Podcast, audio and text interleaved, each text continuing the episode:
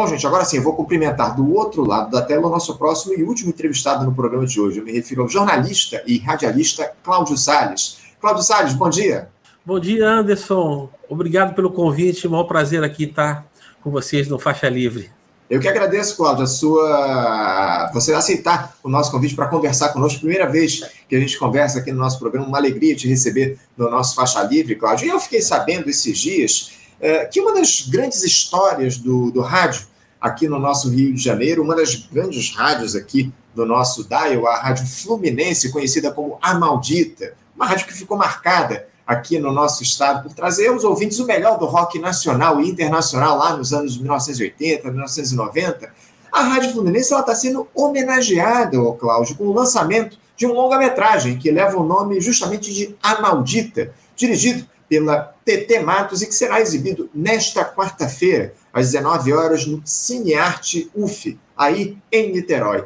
Você que trabalhou por muitos anos na Rádio Fluminense, ô Cláudio, eu gostaria de te ouvir a respeito justamente do lançamento desse longa-metragem, falasse um pouquinho sobre a importância da maldita para aqueles amantes do rock em um período em que o ritmo fazia muito sucesso aqui no nosso país. Explica, por favor, ô, ô Cláudio, para quem não é aqui do Rio de Janeiro, o que, que representava a Rádio Fluminense, por favor. Bom, é, bom dia a todos. Bem, eu acho que a Rádio Fluminense, quando ela explode, inclusive, ela é muito além de uma rádio rock, né? É uma rádio que, na verdade, ela tocava além ela surgiu tocando fitas cassetes no, no momento. Você sabe que as, as, rádios no Brasil são loteadas pelo famoso jabá, né? Tem que pagar para tocar. E ela lançou é, artistas como Legião Urbana, com Paralamas do Sucesso, Kid Abelha e tantos outros, né? Violeta de Outono, Ira, Plebe Rude, um monte de gente aí. E com fita cassete. Uhum. Né? Então, o fita cassete, eu me lembro que eu fui, eu era menino quando a rádio surgiu, eu estava na faculdade, né? entrando na faculdade. Então, assim, eu passei meu período da faculdade com a rádio acontecendo e sonhando estar. Meu primeiro emprego acabou sendo a Rádio Fluminense. Eu tive uma passagem rápida no Jornal do Comércio, o Jornal Fluminense, e estava ali sonhando com a rádio, eu estava ali embaixo da rádio, e fui chamado para trabalhar no jornalismo, jornalismo da rádio, depois fui para a produção, Aí fui programador musical e, e, e fechei com o coordenador da rádio, programação da rádio. Foi uma grande honra para mim, uma grande escola de rádio, né? E, e a rádio, na verdade, ela começou como uma rádio rock, quer dizer, para além de uma rádio rock, é uma rádio rock, mas que tocava Hermeto Pascoal, tocava Egberto Gismonte, tocava Kid Morengueira, tocava Jades Macalé, Jorge Maltner, vários malditos, né? Do, rock e fora do rock. Era uma rádio rock tocava jazz, que tocava blues, tocava esses malditos da MPB. Foi assim que ela explodiu e que ela aconteceu, uma rádio com pouca potência, né? E que chegou a primeiro lugar é, no Ibope, lançando o movimento, né? E depois a rádio até se dilui, porque na verdade ela foi absorvida por, pelas outras rádios todas. Quando ela explode Legião Urbana e Paralamas e Kid Abelha e, e toda uma geração, Barão Vermelho e tantos outros, quando ela explode essa geração, na verdade, é, é, essas rádios que não tocavam desses artistas passaram a tocar. Uhum. Então, isso que era uma exclusividade da rádio passou, na verdade, ela se diluiu em várias outras rádios e, inclusive, das outras rádios pegaram os profissionais, né? A Rádio Fluminense era uma rádio que, por exemplo, toda a locução dela era de mulheres. Uhum. Isso foi uma revolução na época. As mulheres não tinham essa vez. Então era uma rádio rock, com essa coisa de rock, nessa pegada, né? Assim, masculina, vamos assim dizer, né? Aparentemente de força e tal, mas a voz, a porta-voz eram as mulheres, né? E isso era muito bonito, com vinhetas muito criativas, né? Tinha, não era só tocar música, né? Tinha toda uma, uma narrativa, tinha uma estética que era muito inovadora para a época. E, e, veio de um momento de abertura política, né? uma abertura política no Brasil. Então teve todo um contexto né? É, para isso acontecer. Eu me lembro que eu fui num show do Legião Urbana, no Circo Voador, né? eles tinham, não tinham nem disco lançados, lançado, não tinha nenhum disco lançado, e estava lotado o Circo Voador, porque tocava em uma única rádio uma fita cassete dos meninos de Brasília. Né? Então, o poder. E é uma coisa que não tem até hoje. Acabou a Fluminense, Anderson, acabou tudo isso. Né? O que é um problema. Eu assisti, né, como, como estudante, como ouvinte, depois como estudante, já mais atento às questões da comunicação, e depois como profissional de jornalismo, né? O fim da, das rádios, né? o fim da Rádio Fluminense, lá de dentro, e vi as, a, as rádios, teatros e TVs é, e cinemas se transformarem em templos religiosos. Era uma uhum. coisa que a gente começava a enxergar isso. Né? O crescimento dessas emissoras evangélicas, né? Por exemplo, na época, uma concorrente da Rádio Fluminense era a Rádio Start FM. Depois veio, veio algumas rádios tentando, é, é, disputando o segmento da Fluminense. Né? Mais adulto contemporâneo, mas também universitário, entrando, disputando um, um, um mote né, que, que a Fluminense uhum. abriu. E, e, a Rádio Estácio FM, por exemplo, virou uma, uma emissora religiosa. Quer dizer, nós tivemos aqui no Rio de Janeiro, imagina o resto do país, né? No Rio de Janeiro, uma rádio universitária, um canal de concessão educativo, se transformar numa rádio religiosa. Né? Eu só estou citando um exemplo para você. Né? Mas eu acho que esse exemplo ele é muito simbólico. Né? Ele é muito simbólico, porque nós não tivemos formação de público, nem de música, né? e também de informação, a gente sabe que né? Nós assistimos aí uma, um impeachment da Dilma, que foi uhum. a primeira presidente da República a dizer que ia fazer regulação da mídia, né? com 100% da mídia, 100% da mídia, da grande mídia, né? Apoiando, não teve nenhum discurso contra. Foi menos do que Brizola em 62, 61 lá, né, que ele conseguiu fazer uma resistência para o Jango é, assumir com uma rádio lá em Porto Alegre. Né? É Aqui não tivemos nada, nenhuma rádio, nenhuma televisão, e por incrível que pareça, esse golpe da, da, da Dilma, incrível que pareça, é, para quem não acompanha, né? É, se deu exatamente 10 anos após quando, é, a, quando ia acontecer a mudança do analógico para o digital, né? Esse período uhum. que teve a partir do, do Hélio Costa, né? Do ministro Hélio Costa de comunicação, ele deu 10 anos, deu 10 anos, estipulado 10 anos de período de transição do analógico para o digital. E a Dilma fala em regulação da mídia, quer dizer, quando isso tudo acontecer, que entrar finalmente pelo menos competição no mercado de rádio e televisão, e entrar os canais da cidadania, as rádios e TVs digitais, é, se, se deu golpe. Tanto que, que a primeira, acho que as primeiras entrevistas do Eduardo Cunha, que foi o porta-voz de, de, desse golpe contra a Dilma, né, no primeiro momento, é, ele fala que regulação da mídia e aborto nem por cima do cadáver dele. Pois é. Né? né? Foi uma coisa. Não foi à toa que ele disse isso. É verdade, não tenho dúvida. Não, e esse, esse processo de, de tornar a rádio um veículo digital acabou não se dando. A gente tem até hoje aí as rádios ainda funcionando nos, nas, nos dials AM, FM, enfim, a gente. Inclusive o Faixa Livre ele era um projeto de rádio até o ano passado, ficamos 28 anos no rádio aqui no Rio de Janeiro. A gente vai falar um pouquinho a respeito disso daqui a pouco, o, o Claudio, mas eu ainda queria falar é, sobre esse longa-metragem. Esse, esse longa, A Maldita, que homenageia, traz um pouco da história da Rádio Fluminense, ele é produzido no formato documentário. Você sabe como é que se dá essa, essa construção? Como é que a diretora, a TT, ela conseguiu reunir imagens para produzir uma obra como essa, em uma época em que sequer se pensava em redes sociais, né, Cláudio? Onde as imagens, especialmente no rádio, eram muito escassas, né? Sabe como é que se deu a construção desse documentário, desse, Bom, desse longa? A TT Matos, por coincidência, é minha amiga de. Nós, nós éramos jovens e ouvintes da rádio e íamos nos shows da rádio. Né? Então ela é da minha geração, ela, depois ela se formou em cinema na UF. Né? Então a, a TT, na verdade, ela, ela traz né, para a tela né, um, um pouco dos seus sonhos, do que ela vivenciou como jovem esse movimento que tomou conta, né? Foi uma coisa fabulosa, né? Fazia uma, umas gincanas, né? Os ouvintes tinham que trazer é, vidros com formiga para ganhar ingresso. Uhum. e fizeram isso em Ipanema, Leblon. Então é uma loucura, umas coisas assim que sem pé nem cabeça, mas que davam certo e que demonstravam a paixão que essa rádio movimentava, né? A TT é, me procurou, eu faço, eu tenho uma participação no documentário e outros locutores e, e diretores, como Luiz Antônio Melo, que é o fundador da rádio, junto com a Mauri e com, com outros radialistas, né? E, e, é um filme muito interessante, porque ele resgata esse, essa memória de toda uma geração que fica um hiato a partir da existência da Fluminense, né? E, e, e eu acho que, que, a, que a, a, televisão, o rádio, são referências culturais que nós temos, né? A partir do momento que a partir do momento que, que você pede essas referências, você pede uma referência de sociedade, né? Como, como acredito que hoje seria, haveria necessidade de um tombamento imaterial da Rádio Fluminense, né? Eu acho porque é uma referência que, que faz falta, faz falta para uma geração de pessoas Sim. que se encontravam, que tinham uma referência sobre, né, sobre cultura, sobre sua geração, e isso simplesmente por razões comerciais elas desaparecem. É. Desaparecem e as pessoas ficam. Né, não entrou nada no lugar.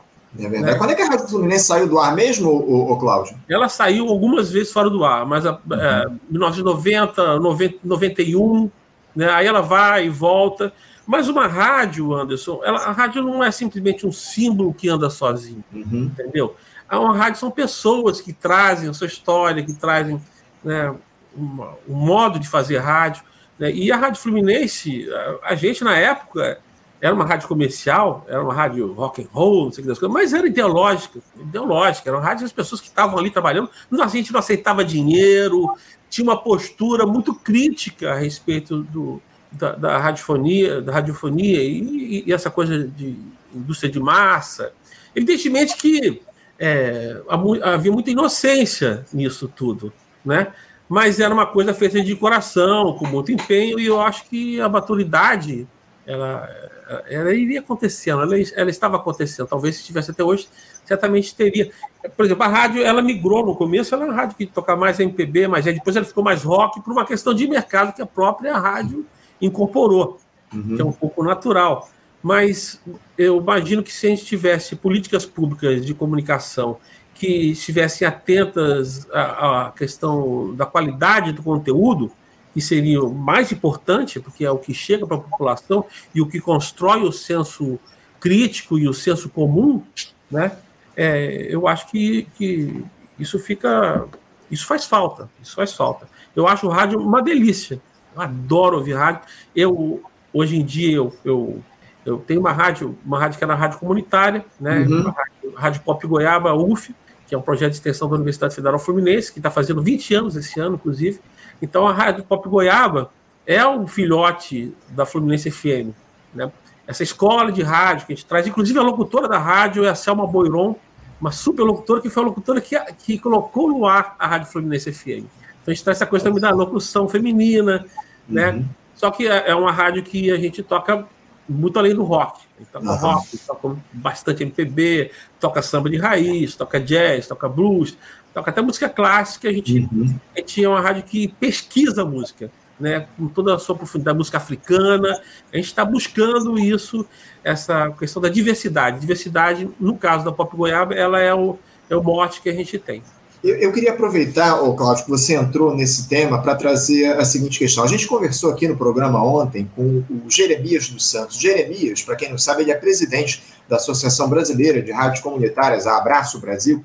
E ele acabou de ser indicado para compor lá o conceito de participação social no governo Lula, enfim, foi recriado aí pela gestão petista. E o, o Jeremias comentou aqui no programa ontem, Cláudio, sobre a dificuldade de se ter uma rádio comunitária aqui no país, porque para além da outorga, há uma série de custos colocados para manter uma rádio dessa no ar. Eu queria que você falasse um pouquinho a respeito dessas dificuldades, ô, ô Cláudio, uh, de se manter uma dessas rádios no ar, sobre a luta de vocês, comunicadores, para levarem informação e diversão para as pessoas através das ondas do rádio.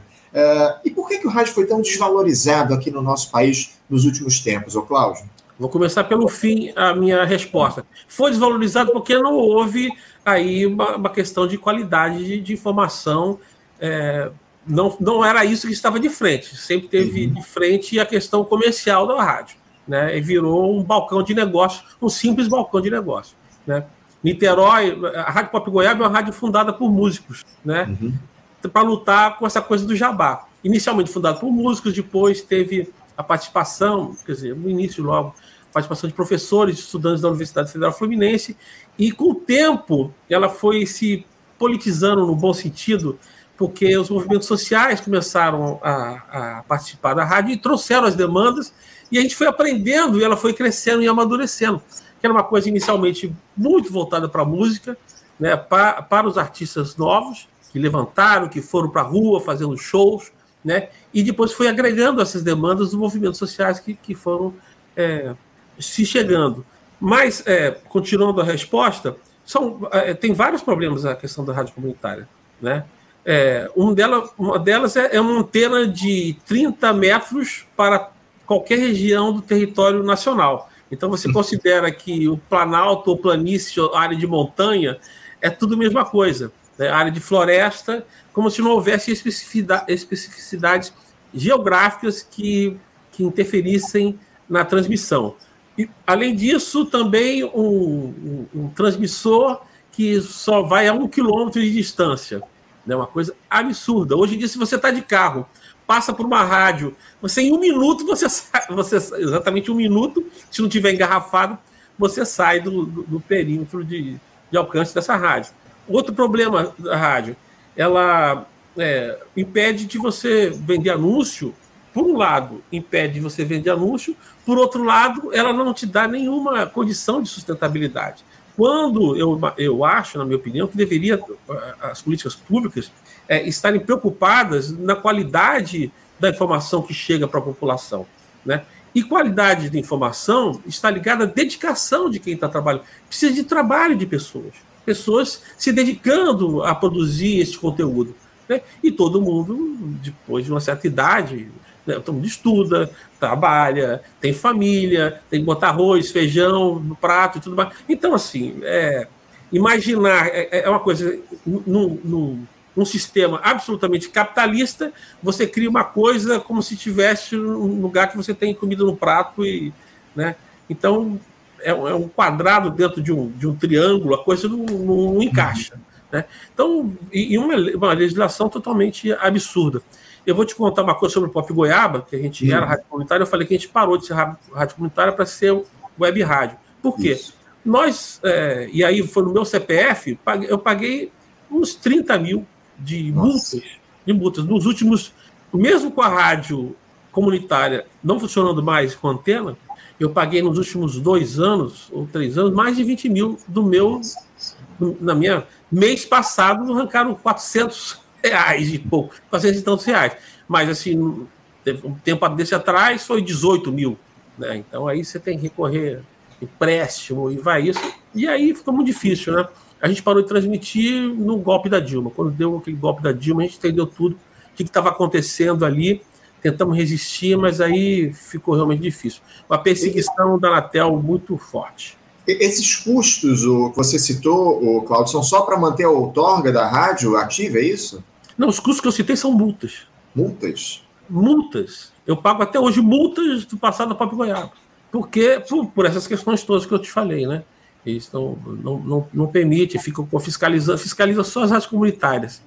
As outras não fiscalizam nada, não. E, e, e qual é o órgão que faz essa fiscalização, Cláudio? Anatel. Anatel. Anatel. Anatel, que é um órgão que não é nem governamental, né, que é dominado pelos radiodifusores, todo mundo sabe disso. E o que, o que está por trás dessa disputa é, na verdade, a pulverização da verba publicitária. É disso que, que esse pessoal está interessado né, e, e, luta para que não, não tenha. É lamentável, lamentável tudo isso, o, o Cláudio. É lamentável, porque nós tivemos muito fechamento de rádio, desculpa interromper, uhum. Anderson, é, durante os, o período que a esquerda teve no poder, e eu, e eu chego até hoje, né? Estou dizendo que mês passado eu tive, pagando multas. Pagando essas multas que não terminam nunca, né? Que fazem o quê? O que, que você tem hoje de, de rádio comunitária, Anderson, no Rio de Janeiro? Nada, tem nada. Não, você tem rádios, foram tomados pelos evangélicos. É, só essas rádios que foram, foram, é, foram tomadas pela, pela turma do, pelas neopentecostais, né? Porque essa turma teve o cuidado de abraçou essas rádios e bancou essas rádios, entendeu? Sei lá como, tiveram recurso para fazer, coisa que a esquerda nunca conseguiu fazer, achou que estava tudo dominado, que sei lá o que que achou, entendeu? E não você, tivemos... você acredita, o, o, Cláudio, desculpa te interromper, mas você acredita que esse governo Lula vai atuar nessa necessária democratização da comunicação no país? Você acredita que há, nós daremos passos nesse sentido a partir dessa gestão? Olha, Anderson, é o que eu espero, só que a discussão é outra, né? A fila andou, nós tivemos aí um avanço tecnológico abissal. O problema é que nós fizemos a transição do analógico para o digital esses anos todos, né, por 10, 20, 30, 40 anos, sem formação de público. Quando uhum. você assim, se depara com fascismo, como está acontecendo hoje, de pessoas fazendo até Heil Hitler, milhares de pessoas, como nós vimos imagens em Santa Catarina, isso não é à toa. Isso não é à toa, entendeu? Então nós não temos uma formação de público, não temos sequer uma discussão amadurecida sobre isso no país. Tivemos a uhum. conferência de comunicação, que já teve muitos anos, né? Tivemos, inclusive, aí me orgulho até de, dizer isso, fizemos esse ano uma conferência de comunicação aqui em Niterói, foi a primeira do Brasil, dentro desse novo marco que é, que é, que é a volta do Lula é, como presidente da República. Então, nós iniciamos, fizemos, estamos fazendo, fizemos a nossa parte, vamos assim dizer, estamos fazendo. Né? Esperamos que o, que o resto do Brasil venha. Isso é uma construção de todos nós. E a, so, a sociedade tem que participar. Eu acredito que se houver pressão, o governo vai andar. O problema é que isso é uma discussão muito sofisticada, né? E que mesmo, mesmo jornalistas, os meios de comunicação não fazem essa discussão. Isso é um tabu. Democratização da comunicação, regulação da mídia é um tabu.